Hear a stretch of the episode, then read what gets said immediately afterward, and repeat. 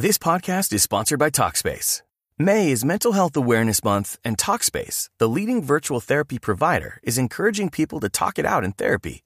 By talking or texting with a supportive licensed therapist at Talkspace, you'll gain insights, discover truths, and experience breakthroughs that will improve how you live and how you feel. With Talkspace, just answer a few questions online and you'll be matched with a therapist. And because you'll meet your therapist online, you don't have to take time off work or arrange childcare. You'll meet on your schedule, whenever you feel most at ease. Plus, Talkspace works with most major insurers, and most insured members only pay a $25 copay or less. No insurance? No problem. If you want to make progress toward a mentally healthier place, Talkspace is here for you. Now get $80 off your first month with promo code SPACE80 when you go to Talkspace.com. Match with a licensed therapist today at Talkspace.com. Save $80 with code SPACE80 at Talkspace.com.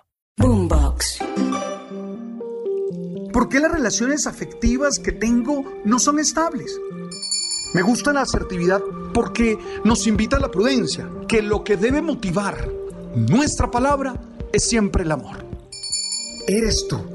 Y eso ya es la base para salir a conquistar muchas metas, para luchar por dar una mejor versión y disfrutar la vida de manera plena. Sabes.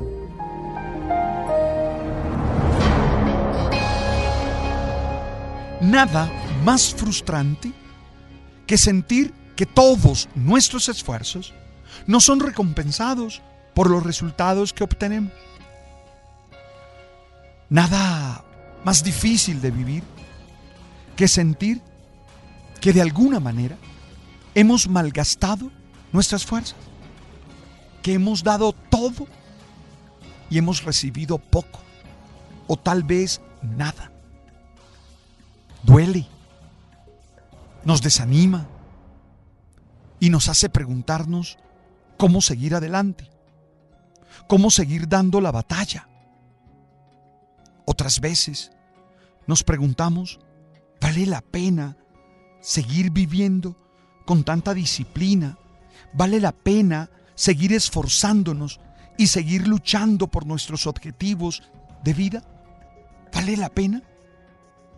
Son preguntas que nos hacemos en esos instantes en los que constatamos que no hay una proporción entre todo lo que hemos dado y lo que hemos recibido, entre todo lo que hemos hecho y lo que hemos logrado, entre el sacrificio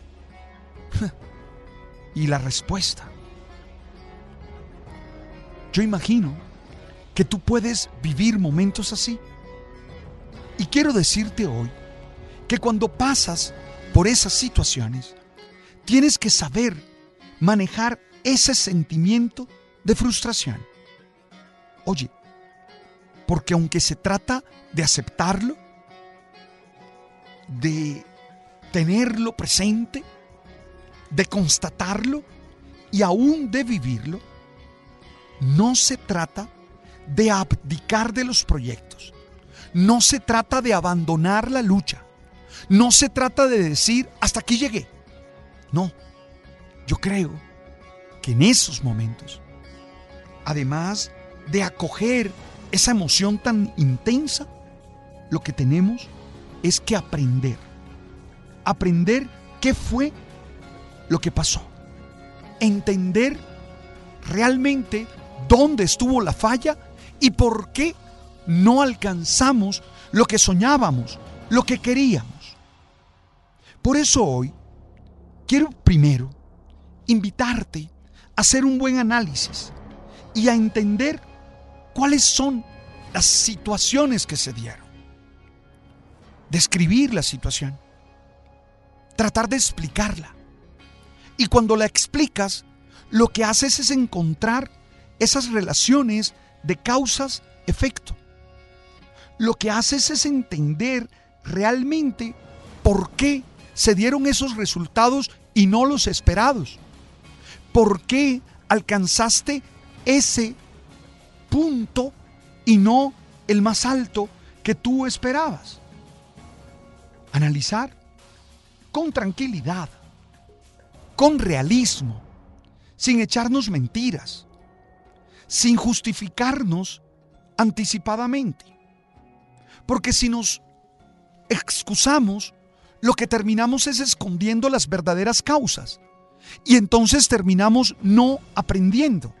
Terminamos no siguiendo adelante en nuestra vida.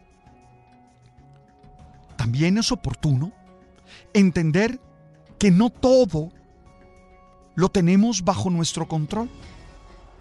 Que siempre hay circunstancias que obedecen a lógicas y a voluntades que nosotros no podemos sujetar, que nosotros no podemos maniobrar. Esa es nuestra condición. Somos seres humanos finitos, somos seres humanos vulnerables, somos seres humanos situados. No somos todopoderosos, no somos dioses. Y eso lo tenemos que entender, lo tenemos que vivir para ser conscientes de las posibilidades y también para ser conscientes de nuestra limitación. Otro tema es que muchas veces lo que hemos soñado, lo que estamos esperando es ilógico, irracional, desproporcionado. No lo podemos alcanzar. Y eso hay que aceptarlo.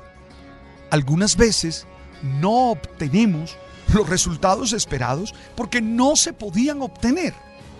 Porque las expectativas eran irracionales. Y entonces tu frustración es realmente ilógica.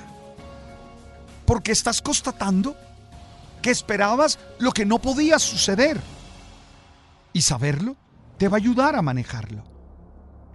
Yo creo que también es necesario comprender que la solución de los problemas fundamentales de nuestra vida no es darnos por vencidos, sino perseverar con inteligencia y firmeza. Y entonces ese es el mensaje claro, diáfano para ti. Debes perseverar. Debes resistir. Debes seguir en pie. No puedes abandonar la batalla.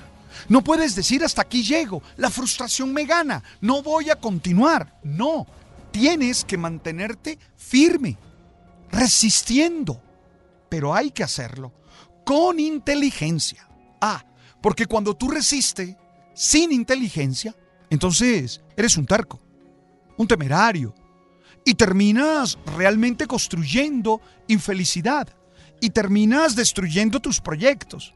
No se trata de ser terco, se trata de ser perseverante. Y para mí la perseverancia está caracterizada por la inteligencia, pero obvio, también por la fortaleza. No estoy hablando de violencia, no estoy hablando de imposiciones, estoy hablando de fortaleza, de esa emoción de consistencia que emerge desde dentro de nosotros. Ja, cuando nosotros perseveramos y resistimos inteligente y firmemente, vencemos esa emoción de frustración y salimos adelante.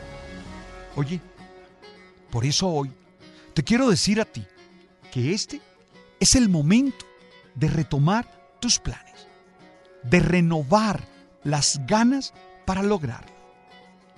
Yo te he dicho una y otra vez que tú, que me escuchas, estás llamado